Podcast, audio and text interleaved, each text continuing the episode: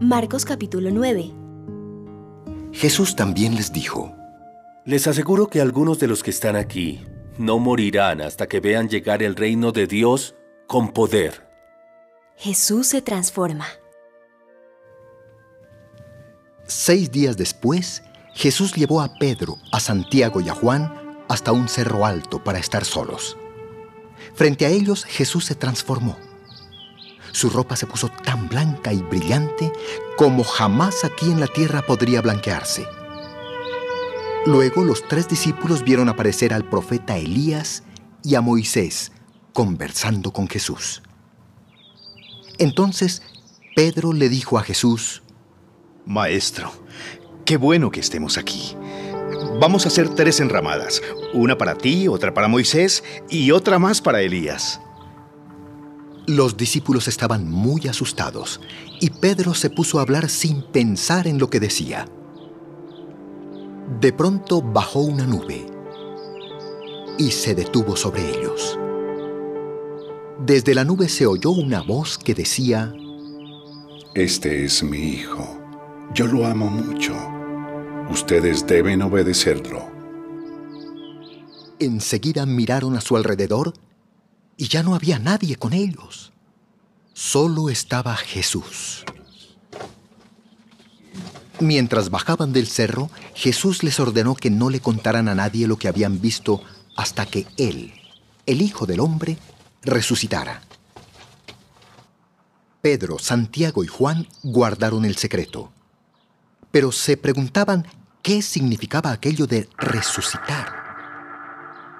Entonces le preguntaron, ¿Por qué dicen los maestros de la ley que el profeta Elías va a venir antes que el Mesías?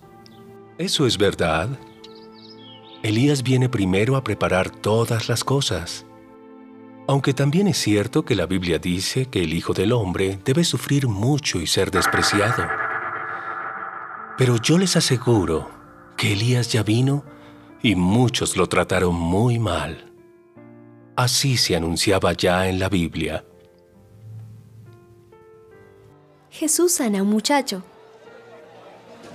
Cuando llegaron a donde estaban los otros discípulos, vieron que había mucha gente a su alrededor y que los maestros de la ley estaban discutiendo con ellos. Al ver a Jesús, la gente se puso muy contenta, pues no esperaba verlo. Todos corrieron a saludarlo. Jesús les preguntó, ¿Qué es lo que discuten entre ustedes? uno de los que estaban allí le dijo, Maestro, te traje a mi hijo, pues tiene un espíritu malo que no lo deja hablar. Cuando el espíritu entra en mi hijo, él se cae al suelo y empieza a echar espuma por la boca. Sus dientes empiezan a rechinar y él se queda rígido. Les pedí a tus discípulos que expulsaran de mi hijo a ese espíritu malo, pero no han podido.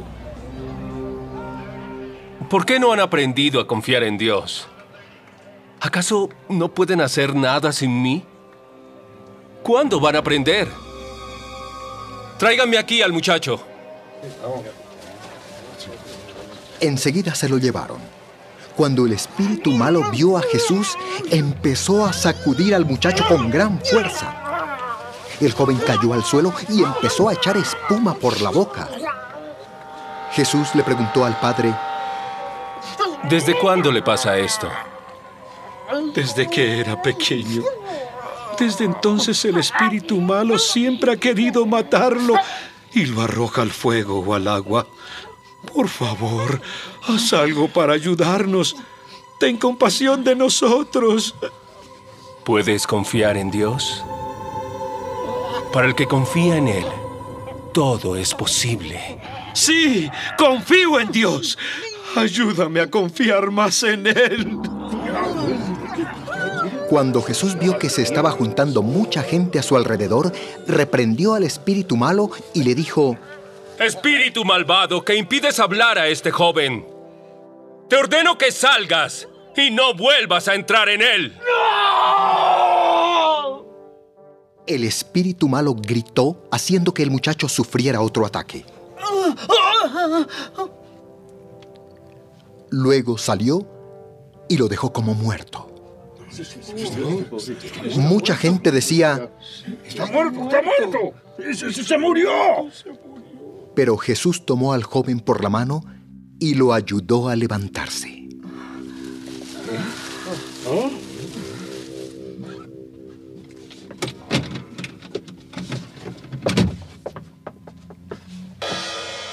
Más tarde, cuando Jesús regresó a casa, los discípulos lo llevaron aparte y le preguntaron, ¿Por qué nosotros no pudimos expulsar a ese espíritu?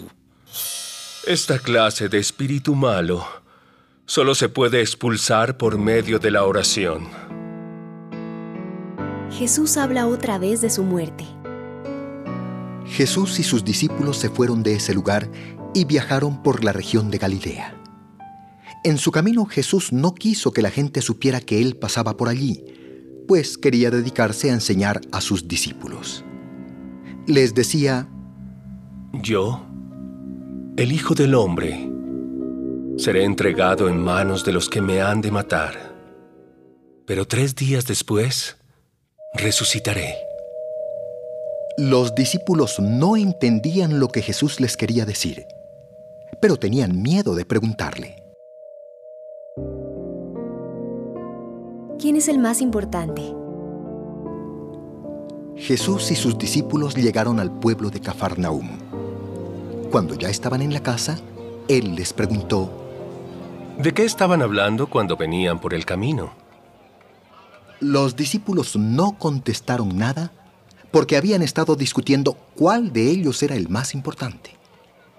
Entonces Jesús se sentó, llamó a los doce discípulos y les dijo, Si alguno de ustedes quiere ser el más importante, deberá ocupar el último lugar y ser el servidor de todos los demás.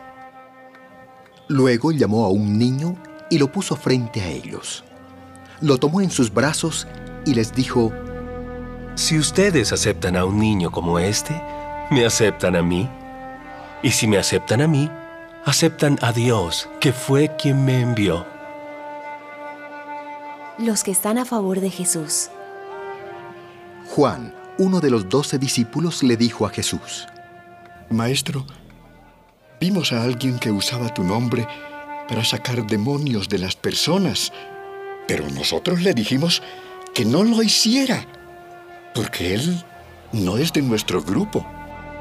No se lo prohíban, porque nadie podría maldecirme después de haber hecho un milagro usando mi nombre. Quien no está contra nosotros realmente está a nuestro favor.